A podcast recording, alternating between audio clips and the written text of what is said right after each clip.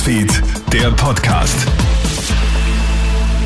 Einen schönen Nachmittag oder einen schönen Abend, je nachdem, wann du unseren Krone-Hit Nachrichten-Podcast hörst. Ich bin Clemens Draxler mit einem kleinen Update.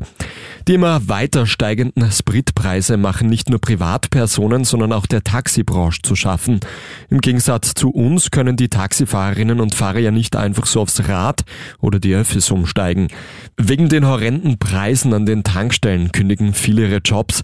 Es braucht dringend neue Tarifverhandlungen, sagt Resul Ekrem Gönültas von der Wiener Taxi-Innung. Wir haben einen fixen Tarif bzw. ein Preisband von 20 Prozent rauf und runter für die vermittelten Aufträge. Aber darüber hinaus können wir nicht wie ein Händler, der jetzt seine Tomaten oder Birnen oder das Fleisch jetzt den Preis aufsteigen. Wir haben das nicht und wir sind jetzt sehr, sehr stark massiv betroffen.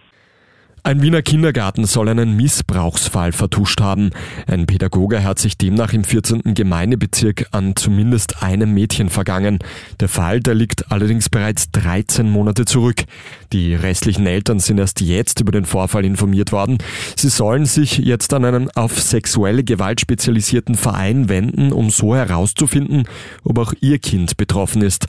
Eine unfassbar schwierige Situation, sagt Psychologe Enrique Grabel. Man weiß ja nicht, ob etwas etwas passiert ist. Wenn etwas passiert ist, kann das Kind es verdrängt haben und durch Nachforschen kann man wieder eine Emotionalisierung des Kindes erreichen. Es ist eine immense Herausforderung. Da braucht man unglaublich viel Fingerspitzengefühl und ich glaube nicht, dass alle Eltern dieses Fingerspitzengefühl im Umgang mit ihren Kindern aufweisen werden können.